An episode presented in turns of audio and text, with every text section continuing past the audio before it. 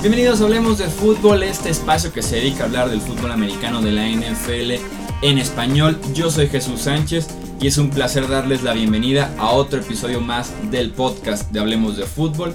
Me acompaña Rudy Jacinto para platicar el día de hoy. Rudy, bienvenido. Gracias eh, Jesús, Edgar. Pues, muy buenas tardes a todos. Un programa divertido, creo yo, una, una dinámica un tanto Polémico, eh, más va, polémico. Va a estar movidito. Hicimos ahí una, un ejercicio interesante y esperamos que se preste para la plática porque hay mucho de especulación en esto. Es más un arte que una ciencia. Sí, así es. Seguramente como ya vieron en el título del video o del episodio en el podcast, estaremos haciendo un ranking del 1 al 32 de los quarterbacks titulares en la NFL.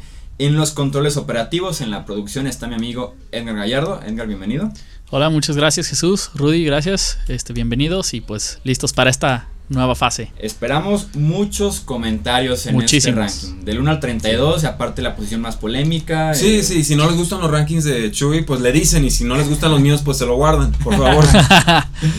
Vamos a platicar, hicimos ya cada quien su ranking, aquí también lo tenemos. Eh, entre los dos por ahí como un tipo promedio, encontrar como un terreno medio, sacamos un ranking que va a ser como el ranking oficial para este episodio.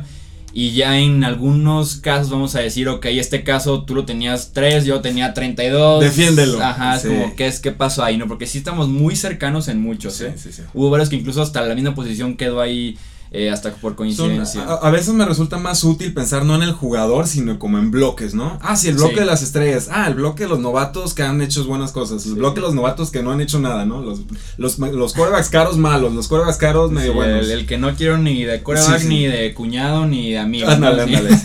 Y ya, Ya, ya, son- entra ahí Joe Flaco. Eh, sí, básicamente. No quería dar nombres, pero sí, yo flaco. Arranquemos entonces para hacerlo emocionante del 32 al número 1.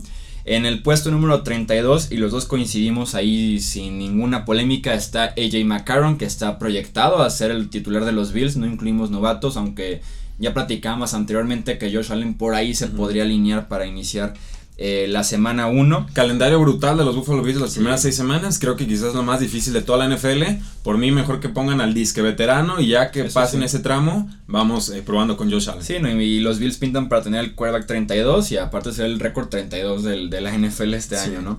En el puesto 31 tenemos a Josh McCown, el quarterback de los Jets de Nueva York. Yo lo tenía en el puesto 31, tú lo tenías en el puesto 30, así que estamos, Estamos, más o sí. menos eh, por el rumbo.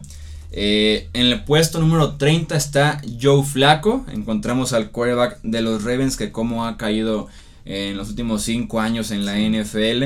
Eh, en el puesto 30 tú tenías número 31, yo número 29, entonces es ahí el punto, el En punto rango. medio, ¿no? El punto medio de un quarterback que ni es eficiente en cualquier estadística que lo veas. No, No, estaba viendo bueno, hay- estadísticas. Hay una en particular que es, ¿Cuál, eh? es de la carrera Joe Flaco se ha mantenido a flote uno porque se la pasa ahorcando de dinero a, a los, a los Baltimore Ravens normal. No tienen de otra para cortarlo o Eh, Sí, algo. el pase corto al centro del campo, que es quizás el pase más eficiente en toda la NFL. Tú, tú ves las métricas avanzadas de Joe Flaco y la única en la que dices, ah, ok, es que aquí es promedio y por eso sigue en la NFL, pases cortos. Eso es, eh, y obviamente esto es a sus alas cerradas o a sus corredores. Sí. Entonces, eh, sí, ya, ya es hora de cambiar la página. ahí. Sí, porque era de los últimos tres, creo que en los últimos cuatro o cinco años en touchdowns, en radio Sí, sí, sí. touchdowns, intercepciones. Sus, sus yardas, por, intento, de pase, Cada, cada año van bajando. Sí, es brutal ya lo de Joe Flaco y veremos cuánto le dura la titularidad de este año si en algún punto podemos eh, ver a Lamar Jackson.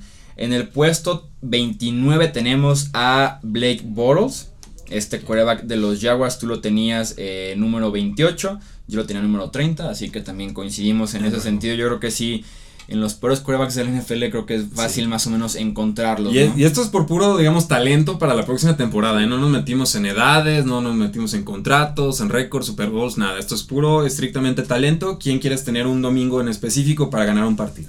Mitch Trubisky está en la posición número eh, 28.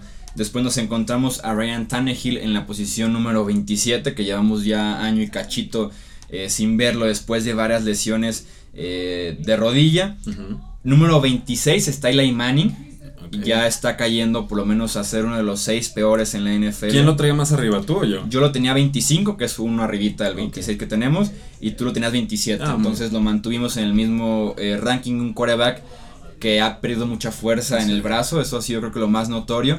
Y, y, básicamente ya hemos visto anteriormente en la NFL que los quarterbacks pueden tener un muy buen año y de la nada caerse muy feo. Y creo que más o menos va por ese rumbo Eli Manning. No, pues, oigo Manning y me acuerdo cómo le fue al, al anterior, ¿no? Y, y, los Giants que confiaron en él, que, que confiaron en él yendo por eh, Saquon Barkley, reforzar la línea ofensiva para revivir ese juego por tierra, en lugar de buscar ya el sucesor o el plan que sigue para, para Eli Manning, ¿no? Sí, coincido. Hay, hay, muchas limitaciones de tener a un Eli Manning en estos momentos. Por algo lo habían mandado a la banca, pero pues como que los gigantes todavía quieren ver si queda ahí una ventana de oportunidad para luchar por un Super Bowl. Yo no la veo, pero me queda claro que todos los movimientos que han hecho han sido en ese sentido. Sí, para revivirlo y que lo dijeron en el offseason en cuanto acabó la temporada, cuando llegó este nuevo GM, nuevo head coach. Confiamos en Eli Manning por lo menos lo han demostrado a lo largo de todo el offseason. En el puesto 25 está James Winston. Aquí ya empezamos a variar un poquito. Okay. Yo lo tenía número 26 y tú lo tenías número 20. Okay. Yo, yo, y yo históricamente en este podcast, que históricamente es un año y medio. ¿Y desde que te conozco? Ajá, he respaldado a James Winston y en general a la franquicia de los Tampa Bay Buccaneers. Pero creo que estoy eh, más o menos listo para deslindarme de, sí, de, esa, de, esa, postura. Ya no confío en James Winston. Creo que es un problema serio de inmadurez. El sí. que le vimos los problemas desde robarse patas de cangrejo. cangrejo. que dicen que era una super, broma, eh, dicen. Hasta las acusaciones serias de, de, de por lo menos acoso pasar, sexual. Sí, de acoso sexual con una que son tres conductora de dos Uber, en colegial ¿no? y una hora colegial, y ahora en esta que tiene es. la suspensión de cuatro partidos. Entonces, sumándole eso y que es un quarterback que no ha mejorado su precisión y que comete errores de que lo están tacleando en la yarda 3 y ya en el piso lanza el pase y es intercepción. Sí. Ya no confío en okay. James Winston. No, tuvo un cierre fuerte de temporada de James Winston, muy bueno pasando en profundidad, o sea, de 20 o más yardas. Eh, desafortunadamente, pues también fue el mariscal de campo más capturado en ese último tramo de la temporada 2017. Yo veo algunos signos de mejora, veo el talento que innegablemente ah, sí, está ahí, ahí está. Sí. Cuando brilla, o sea, en realidad ves unos destellos estilo Brett Favre, pero cuando falla ves lo peor de Blake Bortles, ¿no? Entonces, creo que va a ser un mariscal de campo que nunca se va a sacar del sistema esta clase de errores eh, infantiles que dices, bueno, ¿qué estabas viendo? ¿Qué intentaste Sí. hacer? Pero en la medida en las que pueda ir reduciendo ese tipo de jugadas y ir mejorando en las otras, que creo que sí está sucediendo, más una línea ofensiva que están mejorándole, un juego terrestre más fuerte, una, un elenco de receptores y alas cerradas que ya lo quisiera cualquier mariscal de campo del NFL. Creo que esto le va a ayudar mucho. Me preocupa, por ejemplo, sus coaches eh, son algo ineficientes en su mandado de jugadas. Creo que son muy predecibles y por eso no dan el, el estirón. Entonces, hablando estrictamente de talento, yo todavía creo en James Winston, pero me queda claro que otra de estas y, y se despide de inmediato de la NFL. Mi problema es que pensaré en Winston como esta es la temporada en la que debe Tiene despuntar. que estirar, sí. Y no va a jugar el primer mes de temporada ni siquiera. Bueno, por- entonces, por- por lo vamos pronto- a pasarlo a la siguiente temporada. Ya les respetaron su Ah. quinta, quinto año, ¿no? Sí. Su entonces va a tener dos de, de, de probabilidades, de, dos temporadas para jugar. Sí. Eh, veremos, pero por, a eso se refiere mi, mi, mi pick, digamos. Si, un domingo específico, si no está suspendido, James Winston sí me puede sacar adelante un, un partido. Yo creía eso, pero sí creo que Sí. le he ido perdiendo la fe poco a poco. Y creo que tú James. lo defendías más que yo Sí, toda yo su carrera, ¿eh? me, me gustaba James Winston porque creía que iba a pasar esa barrera, pero que ya pasaron tres años, ¿no? Sí, yo como que todavía lo tengo igual y tú ya lo. Tú estabas arriba y ya te fuiste para abajo. Es el mismo caso y ahora sí que vienen de la, Ligados. de la misma clase Winston y Mariota. Que estabas como esperando hacer un juicio y todavía esperas y esperas y esperas. Con Winston creo que yo ya lo hice. Ok. Y con Mariota también ya me siento un poquito más confiado. Sí, también. También, ¿no? Pero vamos, vamos con el ranking. a ver. Eh, puesto número 24, Patrick Mahomes, que apenas lleva un partido en la NFL y por lo menos ya, ya salió de esa posición 24. 23 tenemos a Tyrell Taylor, este quarterback de los Buffalo Bills. Digo, digo, digo, de los Cleveland Browns, Sí, sí, que sí. venía de los Buffalo Bills. Y en el puesto número 22 está Andy Dalton. Ahí teníamos el curioso caso de que yo tengo a Andy Dalton como mejor quarterback que Tyrell Taylor y tú lo tienes al revés. A Tyrell Taylor por encima un Pues, peldaño nada más de, de Andy Dalton. Pues de qué se quieren morir. Ahora sí, de, de intercepciones, pues vamos con Andy Dalton. De que no pase lo suficiente, pues te quedas con Terrell Taylor. Yo por lo menos lo que hice que por ahí se desempataran porque sí los tenía prácticamente ahí pegados.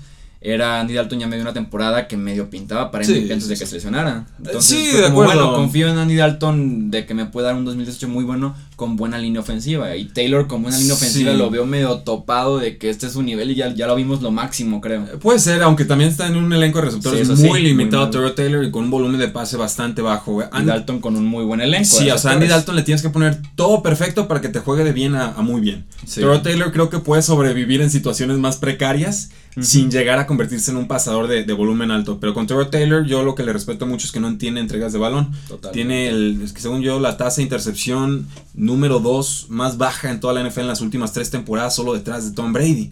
Eh, obviamente, bueno, Tom Brady pasa mucho más, pero la idea es que por lo menos no te está perdiendo los partidos. Y creo Sí. que eso en específico va a ser algo que a Buffalo le va a doler mucho esta temporada. Sí, y con Taylor fuera de las estadísticas están esas capturas que las evita que Ujú. termina consiguiendo una o dos yardas por lo menos. Entonces sí, eso es muy valioso eh, con el nuevo quarterback de los Cleveland Browns. Eh, tenemos el caso también curioso de que está Sam Bradford en el número 21 Ujú. y Case Keenum, que fue el suplente de Sam Bradford la temporada pasada, en el número 20. Le fueron, ambos Sí. les fue bien en la agencia libre. Sí, Por ahí el rango de 18-20 millones, por lo menos dos temporadas eh, para cada uno. Entonces los tenemos ahí pegaditos. Pegaditos. Creo que en potencial Sam Bradford sí es más que, que Skinum. Es más, una es un- apuesta más segura. Vamos, que es un, es un talento más contrastado. El problema con Bradford en realidad nunca ha sido el, el talento, ha sido las lesiones y que no puede tener continuidad. Eh, pero Bradford nunca nos ha dado una temporada como la que nos dio Keenum la- la- el año anterior. Y no era por la línea ofensiva de los vikingos, que es promedio. Y pues, puede ser por los receptores, porque sí es una, un 2 con Stephon Diggs y, y Adam Thielen muy fuerte, más Sí. Cal Rudolph. Y luego tenías a Dalvin Cook, y luego, bueno, McKinnon, o sea, era, había buena ofensiva. Pero en muchos yo creo que, que depende de Keenum y que sobre todo que era bueno y productivo cuando le mandaban presiones y cargas. Y, y eso es muy difícil de encontrar en la NFL. Ojalá lo pueda replicar. Sí, exactamente. Keenum sufrió mucho en Houston y también en- con los Rams cuando lo estaban presionando. Me acuerdo de esos dos semanas, tres que tuvo como de Cenicienta, No, que era la revelación. Y luego me acuerdo perfectamente, un, fu- fue un Thursday night en el que lo estuvieron presionando y se cayó la leyenda de Sí, que adiós. Keenum siendo el héroe local, aparte viniendo de la Universidad de Houston, Sí. jugando para los Houston Texans. Se cayó la leyenda. Y Bradford te da unos partidos increíbles. Yo creo que ese partido de Vikings Saints de la semana 1 de la temporada pasada fue top 3 de partidos de quarterback de la temporada Puede anterior. ser. O sea, Y no fue lo un volvimos a ver. impresionante, pero ese fue el partido en el que a los cuatro días es como está lesionado Sam Bradford. O sea, ni siquiera otra vez. parecía el que estaba lesionado durante el partido. Y sé lo que se lesionó solo, se podría decir, Sí. y ya no volvió a jugar. Me da, me da, me da mucha risa acordarme porque en, una liga de fantasía de dinero me ganaron a Carson Wentz por un pick ahí en las dobles dígitos. Y en la siguiente dije, bueno, pues toma Sam Bradford. Y luego, ah, Bradford muy bien. Y se lastima. Y luego veo la temporada que se avienta Carson Wentz. Y digo, Mm. caray, qué triste. Pero bueno. Sí, también este caso de Keenum Bradford es uno muy similar al que platicamos hace rato con Dalton y Taylor. Yo tenía a Bradford primero, después a Case Keenum. Tú tenías a Keenum primero y después a Sam Bradford. Por, por potencial. Sí, Ahora sí que porque hay más ahí que descubrir. Ahí pegaditos. Un caso sumamente interesante es el que sigue Mm. y es el de la posición número 19 Derek Carr y el de la posición número 18 Dak Prescott. Oh, Dios mío. En mi ranking tengo a Derek Carr 18 y Prescott 19. Tú tienes a Prescott 18 y a Carr 19. O sea, los pusimos Sí. exactamente en los dos peldaños 18-19, pero intercambiados. Sí, y por eso hablo de, de rankings o, o más bien de, de segmentos, ¿no? Porque a veces Sí. es muy difícil separar uno a otro, pero dices, bueno, Carr y Prescott están en el mismo Sí, grupo. es el mismo nivel. Eh, la diferencia es que Carr que está costando una millonada y Prescott pues todavía no. Eso sí, mi problema, ahí te va porque pongo a Carr. Creo que el Mm. talento y potencial están ahí y Sí. son más altos que los de Dak Prescott. Las lesiones que llevan dos temporadas seguidas en las que es una captura de coreback, entonces por ahí mm, le di como el beneficio de la duda de si no se hubiera lesionado, tal vez me merecería más que este lugar de esto que yo le di por lo menos. Puedo, puedo verlo y puedo pensar también en una temporada de resurgimiento de Derek Carr, aunque no los tengo con favoritos para ganar esa división. Con Prescott conocemos las limitaciones, el pase profundo le cuesta, no fue todo culpa de Des Bryant, simplemente no había química con el estilo de juego. Eh, es más, si Tony Romo fuera mariscal de campo de Dallas en estos momentos, yo estoy convencido de que ahí seguiría Des Bryant porque su producción hubiera sido bastante más eh, alta. Y del lado de Derek Carr, pues tú sabes, yo sido- en general yo soy un defensor de Derek Carr, me gusta eh, un quarterback de promedio para arriba, confiable dentro de lo que cabe, a veces le cuesta también el, el- el pase profundo, pero en general un mariscal de campo inteligente que le aprendió, se, se ve a su hermano, Sí. tácticamente muy adecuado. Las lesiones ahora sí que a final de temporada, o en este caso al inicio del 2017, y nos enteramos hasta el final de temporada que venía malito de la espalda, pues bueno, nos van mermando la, la producción, pero todavía tiene oportunidad, creo yo, de desquitar ese contrato, que hoy por hoy, pues no parece tan caro, ¿eh? porque fue como de los que abrieron pie a que se, se reventara el mercado. Sí, no, y que más o menos Eh, en Oakland han sabido acomodar otros contratos baratos para que puedan eh, lidiar por ahí con el contrato de Derek Carr. Y además dos quarterbacks que han mejorado mucho desde la universidad. Sí. Derek Carr también era un quarterback que lo presionabas poquito y se caía muchísimo. O sea, de su nivel bajaba demasiado en cuanto sentía la presión. Y Prescott ha mejorado su precisión hasta cierto punto ya en la NFL. Entonces dos quarterbacks que se han venido más desde colegial, pero que no vienen de las mejores temporadas, por lo menos en 2017. ¿Quién tiene más probabilidad de rebotar esta temporada? ¿Derek Carr o Prescott? Yo creo que Derek Carr. Creo que Derek Carr. El problema de Prescott es que le está lanzando a Allen Horns, le está lanzando a Deontay Thompson, a Terrence Williams. Si no sabes ni a quién. Claro, hay más movimientos ahí. Sí, no, y Carr por lo menos mantienes a Mari Cooper, o sea.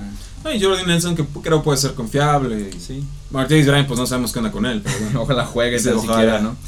En el puesto número 17 tenemos a Andrew Locke. Y este fue el quarterback que representó la diferencia más grande de, de los rankings. Yo tengo a Andrew Locke justamente en el puesto 17 y tú lo pusiste en el número 6. Obviamente tú con las reservas de si juego o no, y yo lo- con la confianza de que va a regresar al Sí, 100. no, si esto, si- ah, no, si me dices juega al 100%, va para el top 10 como tú lo pones, Sí. número 6 más o menos. El problema es que llevamos año y medio sin verlo, Sí, creo que fue octubre del difícil. 2016 cuando lo vimos por última vez, entonces, ¿qué versión de Andrew Locke más? Porque no es como que se lesionó el tobillo dos años seguidos, No, no, no. es el hombro derecho, El el hombro con el que lanza, ¿no? Con el que levanta el vaso de leche, con el que lanza Yo, los yo soy, pases. eh, Andrew Locke es un talento generacional. O sea, no, olviden cómo entró en el draft, cómo estuvo adelante de RG3, que fue la decisión correcta, ya lo tenemos muy claro. Y se ha desprestigiado la idea, qué bueno que dices, no se olviden, No porque se ahorita es. Andrew Locke es como de que Basura. sobrevalorado, basura, no sé qué, no, no se olviden, fue un talento muy bueno como bien Y dices. top 2, top 3, varias Sí. temporadas. Y yo creo que al principio era sobrevalorado porque lanzaba y cometía también errores muy tontos Sí. de repente. Y creo que esa última temporada que nos regaló, muy lastimado del, del, del hombro, pero que alcanzó a sacarla adelante, eh, muy subestimado porque mejoró en básicamente muchas de sus métricas y dejó de entregar el balón de forma ridícula y tuvo un elenco de receptores un tanto limitado. Entonces, esa temporada a mí me dijo, me decía que estaba madurando como en algún momento sucedió, por ejemplo, con un Matthew Stafford, ¿no? Que era un pasador de mucho volumen, poca eficiencia, intercepciones tontas y de repente lo ves ahora y dices, ay Dios mío, este, este mariscal de campo me puede hacer todos los pases que quiero. Entonces, eh, es por ese sentido. Yo creo que un 80, un 85% de Andrew Locke puede ser bastante más que el 100% de varios de los que vamos a comentar más adelante. Sí, estoy de acuerdo en ese sentido. Llevó a Indianapolis a los playoffs a veces Eso. sin lugar Sin alguno. talento. O sea, Sin en- talento alrededor. los Colts no merecen estar en los playoffs a veces y los metió hasta el campeonato de la Sí, americana, sí, ¿no? Una Sí, vez con sí, Inglaterra claro. incluso. Y, es- y era el mariscal de campo más golpeado de toda la NFL y detrás de él estaba Cam Newton, que ya ven cómo le pegan. Entonces, eh, eso fue lo que termina provocándole la lesión. Yo espero que regrese bien. Confío todavía en el talento. Y que muchos errores, creo yo, de Andrew Locke venían también por el hecho de querer hacer mucho. Sí. Porque estaba obligado a hacer mucho. Por ejemplo, con Winston. A veces es quiere hacer mucho cuando no se No hace falta. hacer tanto.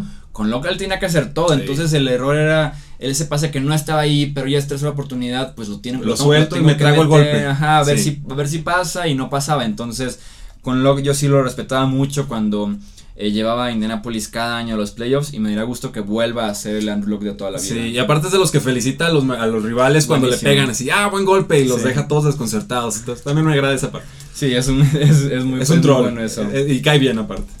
En el puesto 16 nos encontramos a Marcus Mariota, el quarterback de los Titans. Y en el puesto número 15 a Deshaun Watson, el quarterback de los Houston Texans.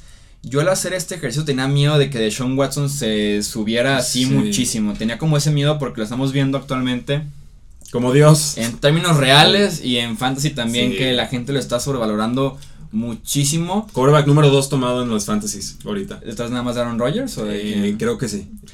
Y recordemos que jugó nada más seis semanas. O sea, mm, sí, Sí. jugó muy bien. Y fue explosivo y lanzó largo y puede correr. Pero hay que ser mesurados. También cometió errores, ¿eh? También sí. lanzó intercepciones, también este, a veces abusaba de, de correr en vez de hacer el pase correcto. Hay mucho margen para regresión, salvo que crean que va a dar un ritmo de Hall of Famer de aquí a que termine su carrera, que sinceramente no creo. Sobre todo por la- Sí, el no. número de touchdowns que lanzó versus el número de pases que lanzó. Y también creo yo que va a ser importante este año, sobre todo con las predicciones de los Houston Texans.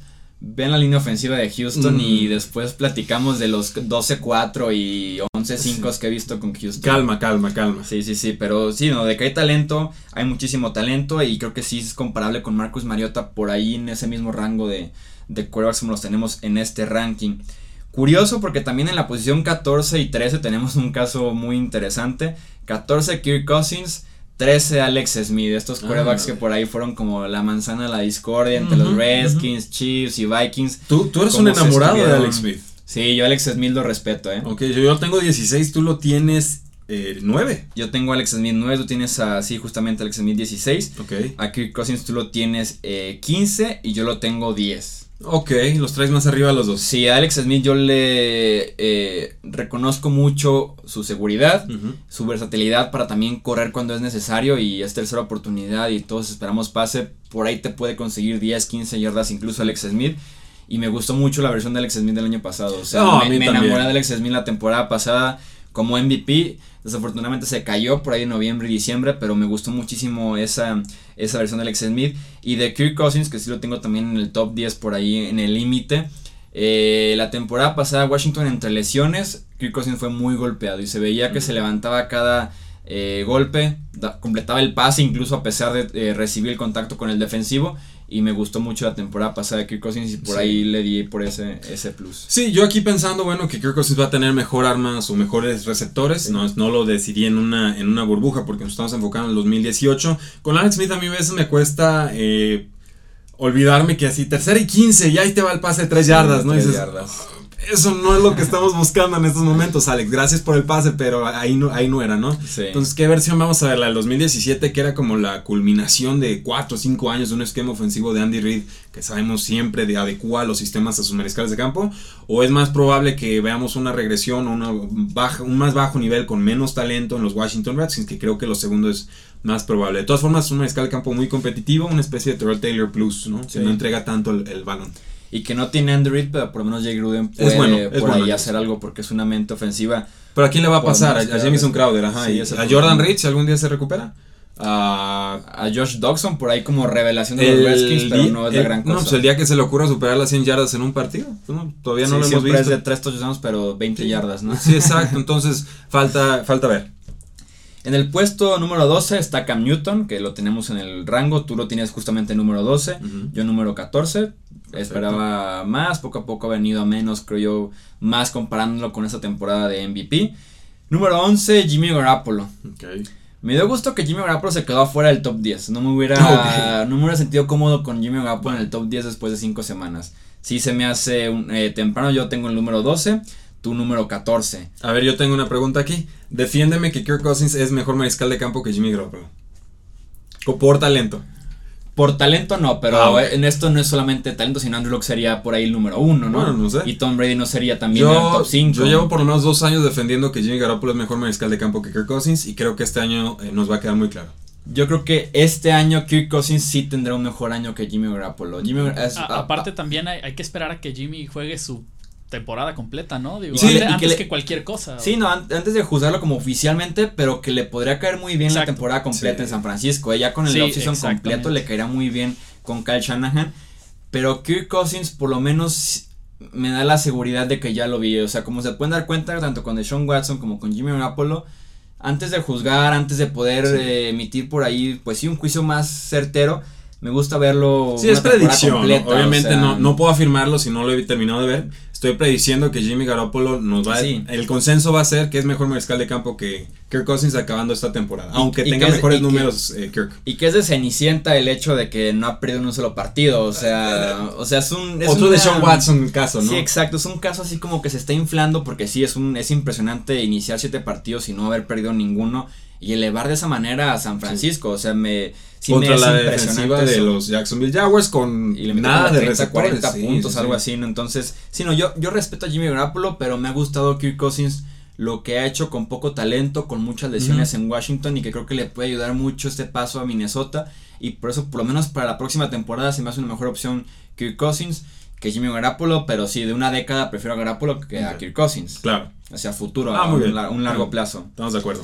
En el número 10 nos encontramos a Jared Goff, eh, ya en el top 10 Lo- al- oficialmente. Ok, ok. Tenemos a Jared Goff, no lo teníamos tan alto nosotros, pero por ahí se fue acomodando y se metió eh, al top 10. Platicabas de Matthew Stafford, lo tenemos en la posición número 9, un quarterback que sin duda alguna ha evolucionado. Y creo que lo tenemos bajito, ¿eh? La verdad es así, me dices, corebacks subestimados en la NFL. Matthew Stafford porque vean qué pedazo de brinco ha, ha dado su carrera. Y aunque y los, los Lions son una basura en defensa y no le ayudan y la línea ofensiva ha sido malita y no ha habido juego terrestre, pero estrictamente como pasador Matthew Stafford me quito el sombrero. Si tú lo tienes eh, número 10, yo lo tengo número 11, más o menos por el rango que quedó número 9. Mi problema con Matthew Stafford es que sí puede ser impresionante, puede poner muy buenos números, pueden por lo menos tener a los Lions por ahí peleando un 6-10, un 7-9 que puede ser mucho para las defensivas que han tenido recientemente en Detroit.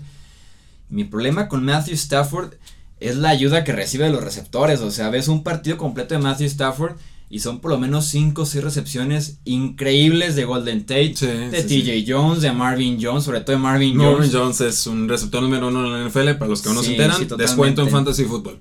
Hace unas recepciones tan impresionantes Marvin Jones y el resto del elenco de receptores en Detroit que me hace eh, bajarle un poquito a la emoción de. Matthew Stafford, ¿no? Pero Que dices, sobrevivió este pase es intercepción del safety que estaba esperándola atrás y, Y se, se la quita. y se cruza Marvin Sí. Jones a una mano, es como que, ay, se salvó Matthew Sí. Stafford. Y le han cambiado el estilo de juego a, a pases un poquito más cortos, con muchas yardas después de la recepción, pero sobrevivió a la ausencia de Calvin Johnson, que eso es lo que muchos decían. Le quitas a Calvin Johnson y no vale un pepino, y de repente, ah, caray, sí vale. Conoció a Jim Bob el Sí, exacto. sí, pedazo de nombre, Jim Bob Cooter. Sí, no, Matthew Stafford sí me gusta mucho como quarterback en la NFL. Creo que sí es subestimado porque muchos también no tienen el concepto de Uno las más, intercepciones uno más. o puras yardas o No gana en su división, y dices, bueno, con Minnesota a un lado y Green Bay en el otro, pues tampoco lo puede hacer solo. Sí, e- es complicado, pero sí lo respeto. Pero por ahí los receptores creo que sí le hacen El- una hace muy buena hace dos ayuda. temporadas estaba a punto de llevarlos a postemporada y se, la más por la lesión de mano contra los Green Bay Packers no alcanzó, pues, pero bueno, sí llegó, pero tuvo que pasar por el,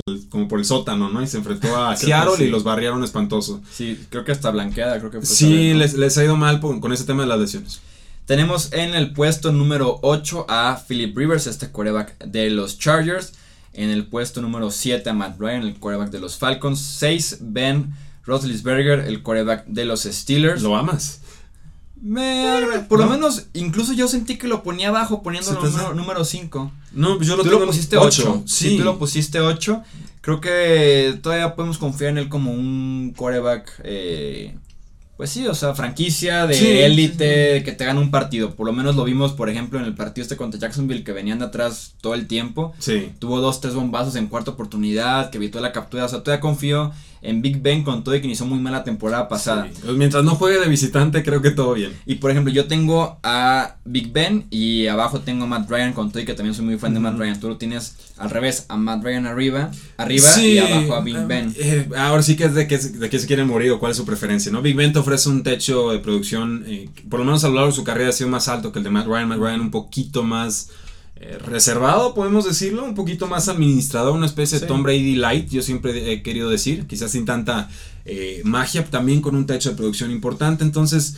eh, vamos, con- siento que es un poquito más estable Matt Ryan en su producción semana a semana que posiblemente un Big Ben que de repente 4, 5, 6 touchdowns en un partido y en el siguiente un touchdown, dos intercepciones y, y- y un pick six, ¿no? Dices, Sí, estoy de acuerdo contigo. eh, y no fue lo que pasó el año pasado, él viene de una muy buena temporada, tiene un gran elenco y demás, pero eh, va a tener ahí un grupo relativamente nuevo en cuanto a receptores, entonces ojo ahí porque creo que para el 2019 podemos estar en aprietos con, con Big Ben. Si jugaras el Super Bowl eh, o si fueras head coach y tuvieras a Matt Ryan o a Roethlisberger con Sí. un roster normal, o sea, un Normalito. roster normal. No, no, pues tienes que, para un Super Bowl pues tendrías que pensar en Big Ben, Big Ben. que ha ganado uno, ha perdido uno y dices, bueno, pues Matt Ryan nada más me ha perdido uno. No ha ganado dos, Big Ben.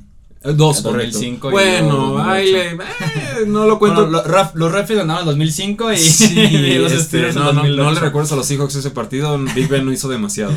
Eh, ya en el top 5 tenemos a Carson Wentz en la posición eh, justamente número 5. Tú lo tienes exactamente top 5, yo lo tengo en el número 6. Que es como Big Ben, pero ya. con más movilidad, ¿no? Es una Sí, especie de Big Ben confiamos, joven. en, confiamos en Carson Wentz con todo y que yo, yo por ejemplo tengo a Big Ben arribita de Carson Ujú. Wentz simplemente por l- la lesión, una sola temporada buena porque la temporada novato de Carson Wentz no fue la gran cosa. Claro. Se adaptó muy bien que venía un nuevo head coach más ofensivo, entonces creo que por ahí se infló un poquito de la producción de Carson Wentz, pero me parece un quarterback eh, excelente. Y sabemos que puedes quitar a Carson Wentz, metes a Nick Foles y todo funciona igual. Entonces puede ser Carson Wentz también. slash Nick Foles y, y no pasa absolutamente nada.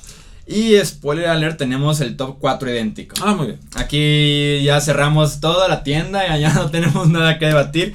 Listo. Tenemos en el cuarto puesto a Russell Wilson, que justamente le enseñé este ranking a un, a un amigo y sí le brincó como Russell Wilson número 4 y los dos.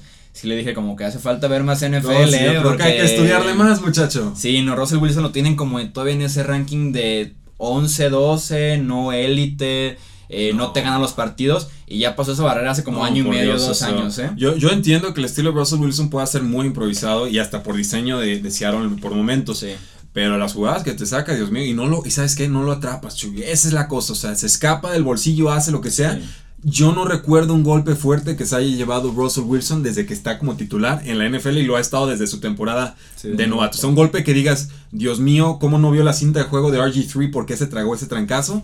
No lo he visto y eso me habla de un jugador que va a tener una muy buena longevidad porque además sabe pasar desde el bolsillo. El problema es que es como, como es un poquito más bajito, pues no alcanza a veces a sacar la cabeza y ver la jugada y por eso tiene que correr hacia las bandas. Normalmente no existe bolsillo en Seattle, No. ¿verdad? O sea, inicia No, la jugada y literalmente ni un segundo y ya es un Sí. ya están en el suelo Estás los corriendo. dineros, ajá. Sí, sí, sí. Sí, creo que si fuera una línea ofensiva mucho más estable, si lo pones con Dallas o con Oakland, una, línea ofensiva así, creo que sería un crack de bolsillo al 100%. No, no, y la gente Wilson. podría realmente apreciar que, cuál es el potencial, digamos, de Russell Wilson, que ha tenido grandes temporadas, pero creo que en Seattle cada vez va a ver un poquito más mermado. Debería de tomar Sí. notas del siguiente jugador para ver cómo debería ser su segunda mitad de carrera. Sí, exactamente, ¿no? Y justamente nos referimos a Drew Brees, otro Ujú. coreback eh, del estilo Russell Wilson, por lo menos físico, y que se ha sabido aprovechar muy bien de ese gran brazo, de esa inteligencia para leer el, el campo y ajustarse sobre la marcha con los New Orleans Saints.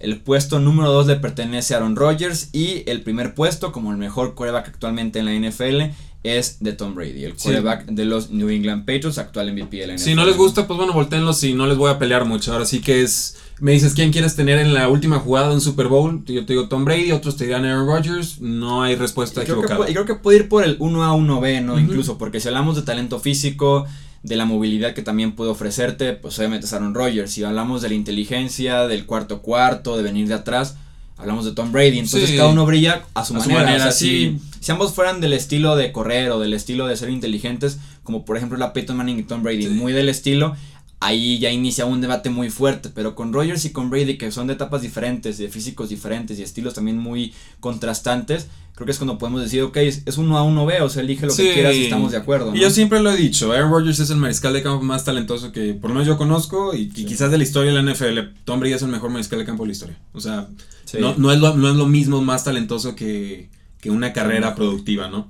Sí, así se podría definir muy bien el mejor quarterback y el mejor jugador, tal vez, ¿no? Si hablamos de Tom Brady, entonces, sí, el paquete completo en contra de un paquete de talento brutal. Ahora, y de brazo y de va a tener todo. 41 años esta temporada, ¿eh? Entonces, o y va a tener tackle izquierdo nuevo, y va a haber muchos experimentos ahí, se le están moviendo varios receptores, Julian Edelman suspendido, se le fue Brandon Cooks, perdió a Dani Amendola, Gronkowski sabemos que se llega a lastimar, Tal vez se va Malcolm Mitchell. Malcolm Mitchell a ver qué día se le arregla la rodilla, entonces, eh, ojo, ahí como que se están moviendo mucho la, la House of Cards, pero la alcanzaron a acomodar. Y más porque sabemos que con los quarterbacks, como ya lo dijimos con Eli Manning y con Peyton Manning, no te avisan cuando viene la debacle, ¿no? Así o sea, se caen de un día para otro. Yo creo que literalmente al día siguiente de que se despiertan y ya no son buenos quarterbacks. Si entonces, despiertan jóvenes y amanecen todos viejos y canosos, ¿no? Ajá, O es como ya no puedo jugar en NFL, ¿no? Entonces, sí hay que seguir muy de cerca el training camp y pretemporada de New England porque puede darte por ahí señales de qué es lo que va a hacer el equipo, sobre todo a la ofensiva, que es, que es por ahí el caso de lo que se está moviendo y que bien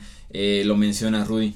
Eso fue todo entonces por este ranking de quarterbacks, ya saben en la sección de comentarios, por, eh, por las redes sociales también nos pueden decir qué les pareció, en dónde están en desacuerdo, si están de acuerdo con Tom Brady número uno, cualquier eh, posición se puede debatir sin ningún problema y de manera sana y tranquila en la sección ¿Dónde, de comentarios. ¿Dónde va Colin Kaepernick en este ranking si jugara?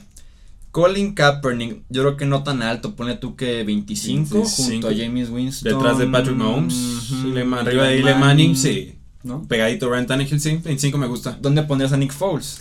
Eh, es que yo creo que eso fue un montón del esquema y no estoy seguro de que sea el jugador, pero... Sí, yo estoy de acuerdo que era el esquema. eh, Por quizás arriba de Terrell Taylor y Andy Dalton. Es lo que te iba a decir, Andy Bradford. Dalton, Taylor. Sí, porque yo creo que Sam Bradford en el, el sano en el Super Bowl pues también te puede haber hecho un buen juego. Sí. Digo, con esta defensa de los Patriots yo creo que hasta ¿quién te, AJ McCarron te puede haber hecho un buen juego.